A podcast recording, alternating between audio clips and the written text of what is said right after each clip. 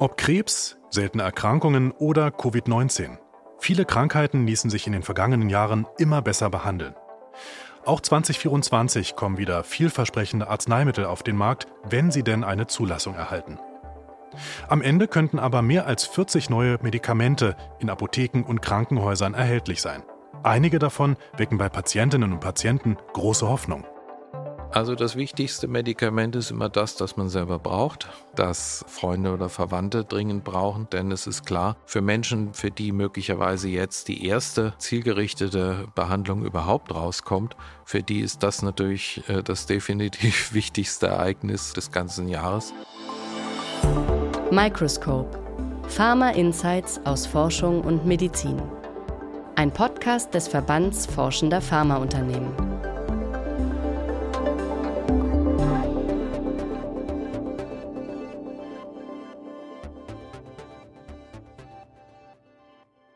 Herzlich willkommen bei Microscope. Mein Name ist Philipp Eins.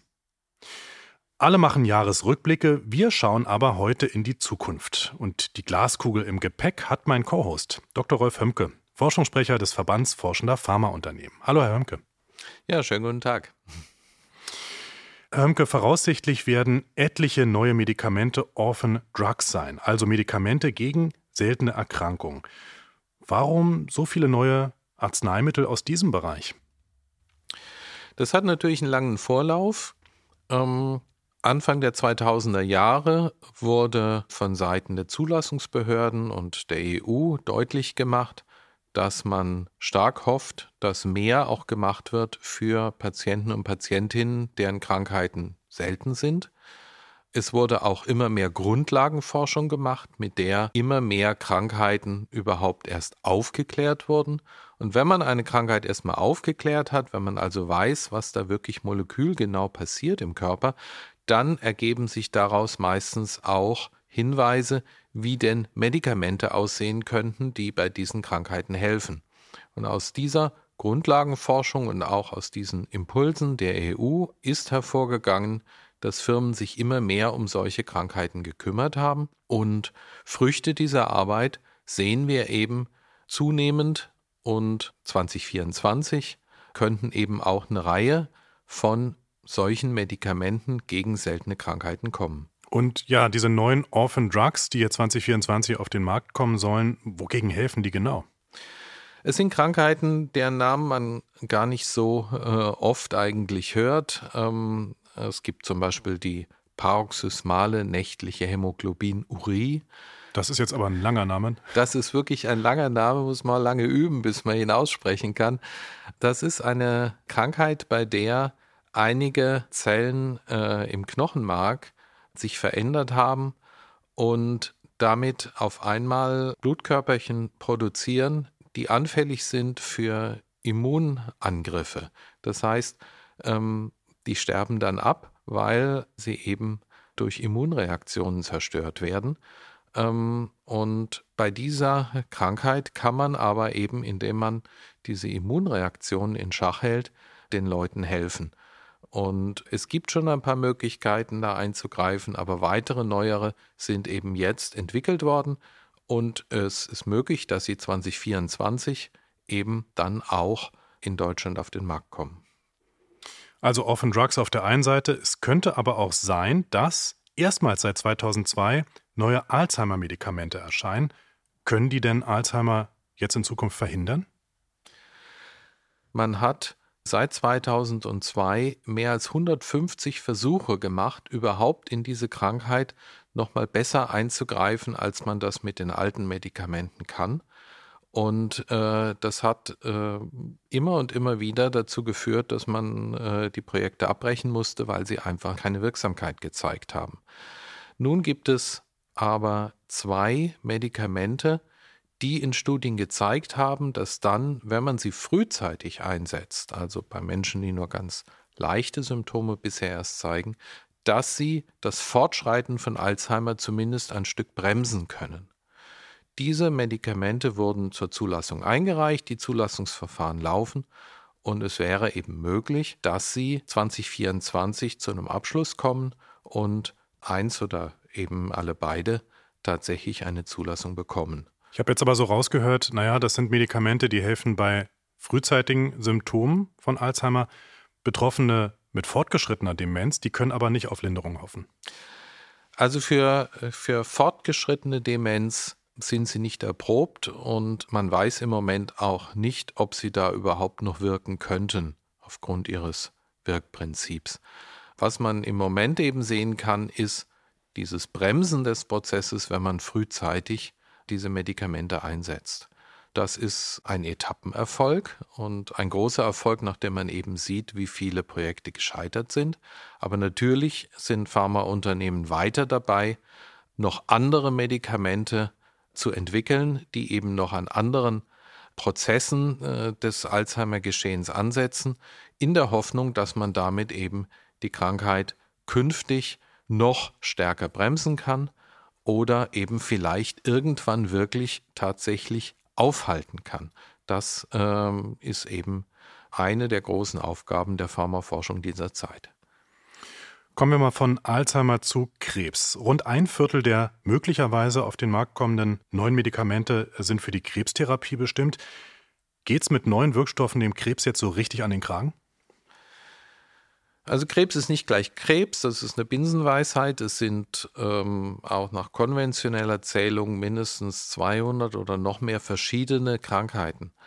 Es gibt einige wenige äh, Medikamente, die man tatsächlich bei sehr vielen verschiedenen Krebsarten einsetzen kann, aber vor allen Dingen eben viele Medikamente und man braucht noch viel mehr, die eben wirklich genau zugeschnitten sind auf eine bestimmte Art von Krebs und davon werden wir aller Voraussicht nach 2024 wieder eine Reihe dazu bekommen, die auch nicht nur auf verschiedene Krebsarten gehen, sondern auch auf unterschiedliche Weise wirksam sind. Es gibt also darunter sogenannte Kinasehämmer. Das sind Medikamente, die können einfach in diese Signalkette eingreifen in Krebszellen, die eben genau die Signale an verschiedene Teile äh, der Zelle geben, dass die nächste Zellteilung eingeleitet werden soll. Das will man ja genau verhindern.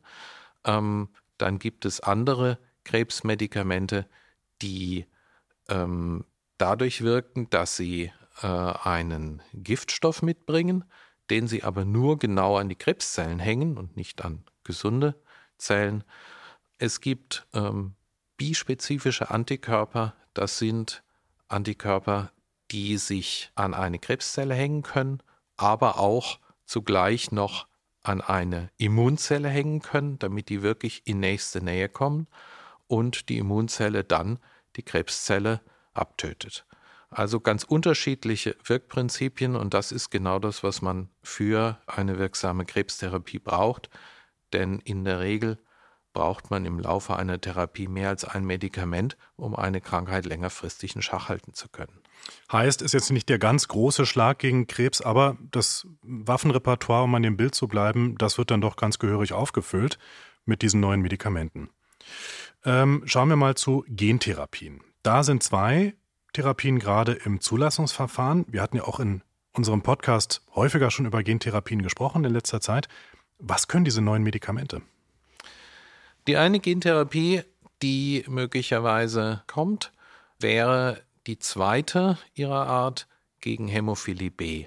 Hämophilie B ist eine äh, Blutgerinnungsstörung, eine angeborene Blutgerinnungsstörung und mithilfe der Gentherapie kann man Menschen mit einer einmaligen Behandlung dazu verhelfen, dass sie eben längerfristig doch den fehlenden Faktor selbst bilden können, den sie brauchen, damit ihre Gerinnung wieder normal funktioniert, wie bei anderen Menschen auch. Ungewöhnlicher ist aber noch äh, die zweite Gentherapie, die kommen kann. Die ist für zwei ähm, seltene Bluterkrankungen, bei denen äh, immer etwas mit dem roten Blutkörperchen nicht stimmt. Das eine ist die Sichelzellerkrankung, die andere heißt Beta-Thalassämie. Und bei dieser Gentherapie kommt erstmals ähm, die Genschere zum Einsatz. CRISPR-Cas ist ja eine Technologie, die äh, vor etlichen Jahren erfunden wurde, 2020 auch mit dem Nobelpreis prämiert. Und die wurde lange einfach als Labormethode eingesetzt, um im Labor eben ganz gezielt an einer bestimmten Stelle ins Erbgut einzugreifen, das aufzuschneiden, etwas herauszuschneiden, vielleicht auch was Neues einzufügen. Jetzt aber erstmals wird diese Genschere benutzt im Rahmen einer Gentherapie, um eben bei Zellen, die man Patienten entnommen hat, so eine Genveränderung ganz gezielt auszuführen.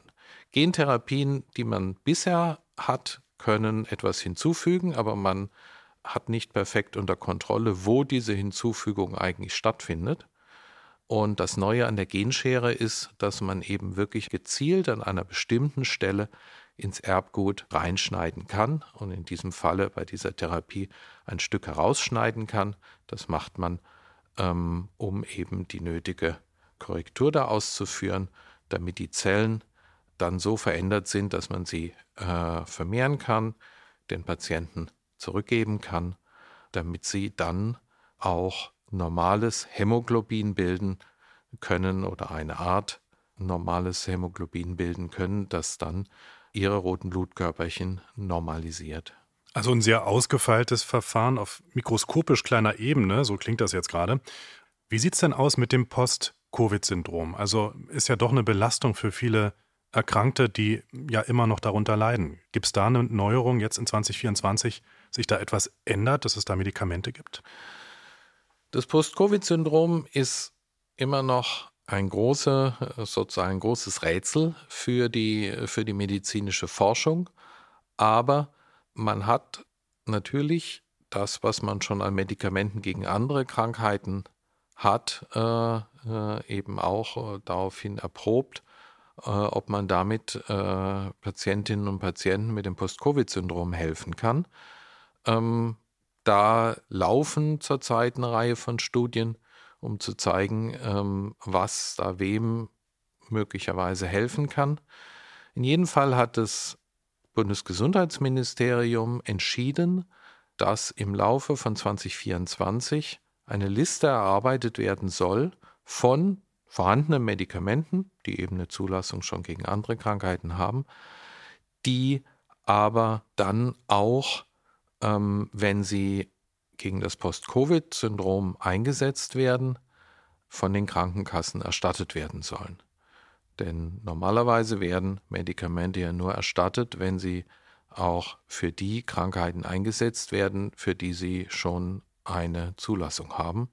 Die hätten das dann eben noch nicht, sollen dann aber trotzdem erstattungsfähig werden. Also man widmet die Zulassung dann einfach um sozusagen. Ähm, man, man dehnt den Anwendungsbereich aus. Es hat auch einen äh, englischen Namen. Das heißt dann off-label, also außerhalb dessen, was auf der Packungsbeilage steht. Aber das äh, ist ähm, medizinisch möglich, das zu machen, wenn man eben sieht, dass man Menschen damit helfen kann.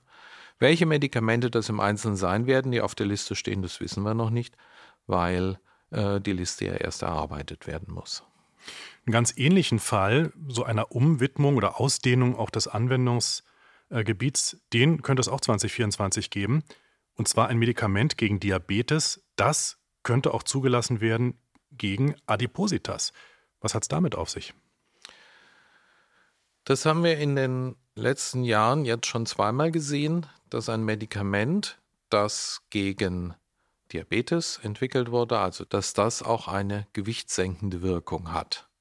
Dementsprechend haben eben schon zwei Medikamente dann als zusätzliches Anwendungsgebiet auch äh, die Gewichtssenkung bekommen. Ähm, das könnte jetzt noch bei einem weiteren Medikament auch so geschehen. Wir haben es ja schon 2023 erlebt, dass dieser Anwendungsbereich eine sehr hohe Aufmerksamkeit erfährt. Ähm, man muss ganz klar sehen, diese Erweiterung des Anwendungsbereichs, um die es hier geht, betrifft eben sehr adipöse Menschen, also Menschen mit einem ganz erheblichen Übergewicht. Das sind keine Medikamente, die einzusetzen sind, um, sag ich mal, äh, die Bikini-Figur noch ein bisschen zu optimieren oder so. also kein Lifestyle-Produkt, sondern wirklich für ernste. Es geht hier wirklich ja. um, äh, um Menschen, die wirklich in medizinisch schwieriges Fahrwasser geraten sind. Herr Hömke, schauen wir zum Schluss nochmal äh, auf die Zulassungsverfahren. Wir haben jetzt ja nur über Medikamente gesprochen, die EU-weit zugelassen werden sollen oder könnten. Ob die in Deutschland von den Krankenkassen aber auch erstattet werden, das ist damit noch nicht gesagt. Wovon hängt das denn ab? Grundsätzlich ist es so, dass Medikamente, wenn sie eine Zulassung äh, erhalten haben ähm, und in Deutschland eingeführt werden, auch von Krankenkassen erstattet werden müssen, es sei denn, sie gelten als sogenannte Lifestyle-Medikamente. So, das ist aber erstmal nur sozusagen eine vorläufige Situation, denn dann müssen die Medikamente in, äh, in der ersten Zeit, in der sie auf dem Markt sind, eine ähm, sogenannte frühe Nutzenbewertung durchlaufen. Und wenn diese Nutzenbewertung erfolgt ist, in der sie verglichen werden mit den bisherigen äh, Therapien, dann schließt sich da eine Preisverhandlung an zwischen dem Hersteller und äh, dem Spitzenverband der Krankenkassen. Und ähm, wenn die zum Ende gekommen sind, dann gilt der neue verhandelte Preis, wenn die sich denn einigen konnten. Wenn sie sich nicht einigen können, ähm, dann bleibt nur die Möglichkeit ähm, für den Hersteller das Medikament dann eben auch wieder zurückzuziehen. Ähm, die Lage ist da in Deutschland äh, deutlich schwieriger geworden für die Hersteller durch ein äh, 2022 äh, geschaffenes Gesetz, das die Regeln, wie Nutzen bewertet werden soll und was vor allen Dingen sich daraus hinterher für die Preisbildung ableiten soll, ähm, verändert wurden. Und ähm, das bedeutet für Hersteller, dass sie bei äh, bestimmten Medikamenten sich genau überlegen müssen, ob sie eigentlich in Deutschland einen Preis verhandeln können, der dem Wert dieses Medikamentes entspricht. Und ähm, das kann eben auch dazu führen, dass Hersteller ein Medikament auf den Markt bringen, dann eben ähm, schließlich in die Preisverhandlungen gehen und feststellen, äh, da ist keine Einigung möglich, müssen sie zurückziehen oder sie rechnen sich im Grunde vorher schon aus, wie so ein Verfahren durchlaufen kann und ähm, dass sie äh, zumindest zum jetzigen Zeitpunkt eigentlich nicht sehen, dass das mit irgendeinem für sie verwertbaren Preis enden kann und dann gehen sie auch gar nicht auf den Markt. Das heißt, ähm, es ist eine Sache, wie viele Medikamente ähm, eine Zulassung erlangen und es ist eine andere Sache, für wie viele davon sich die Hersteller dann eben entscheiden, sie in Deutschland zu vermarkten und auch dauerhaft zu vermarkten. Bleibt also abzuwarten, was die Verhandlungen da ergeben. Herr Hömke, vielleicht so ein persönlicher Ausblick zum Schluss. Mit welchen neuen Arzneimitteln verknüpfen Sie denn ganz persönlich so die größten Hoffnungen für die Patientinnen und Patienten? Also das wichtigste Medikament ist immer das, das man selber braucht oder das, stimmt das, wohl. das äh, Freunde oder Verwandte dringend brauchen. Insofern ähm, kann ich da jetzt nicht eins rausgreifen, denn es ist klar, für Menschen, die beispielsweise an dieser oder jenen seltenen Erkrankung leiden, ähm, für die möglicherweise jetzt die erste zielgerichtete Behandlung überhaupt rauskommt, für die ist das natürlich äh, das definitiv wichtigste Ereignis äh, des ganzen Jahres. Ähm, während äh, andere sicherlich äh, sagen werden, ich äh, bin froh, dass ich sehe, dass in einem bestimmten, bei einer bestimmten Krankheit, die ich vielleicht noch gar nicht habe, aber vor der ich mich fürchte, jetzt doch zumindest mehr Medikamente bereitstehen, sollte es mich mal treffen. Gibt es denn ein Medikament, das jetzt für 2024 nicht zur Debatte steht, bei dem Sie aber sagen würden, also das hätte eine Zulassung wirklich verdient?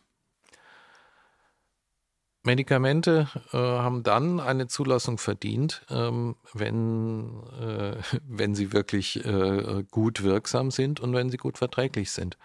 Es ist, es ist klar, es gibt, äh, es gibt eben äh, Gebiete, auf denen man schon ganz lange ganz intensiv hofft, ähm, dass, man, äh, dass man eine Wendung erlebt. Und Alzheimer ist da ein gutes Stichwort. Natürlich ähm, hoffen wir alle, dass irgendwann äh, Medikamente kommen, die über das noch hinausgehen, was jetzt gerade an Medikamenten eben im Zulassungsverfahren ist, die eben wirklich äh, den Alzheimer-Prozess komplett zum Abstoppen bringen können. Wenn die dann auch gut verträglich sind, dann wäre das natürlich etwas, was ganz unbedingt und mit hoher Priorität eine Zulassung verdient. Und wenn wir mal Medikamente haben, die auf ähnlich durchgreifende Weise ganz vielen Leuten mit Post-Covid-Syndrom helfen können, dann wäre das natürlich auch etwas, was eine medizinische Revolution wäre. Neue Medikamente gegen schwere Erkrankungen, das war der Ausblick aus Pharmajahr 2024 mit VFA-Forschungssprecher Dr. Rolf Hömke. Ganz vielen Dank, dass Sie bei uns waren. Ja, gerne, natürlich.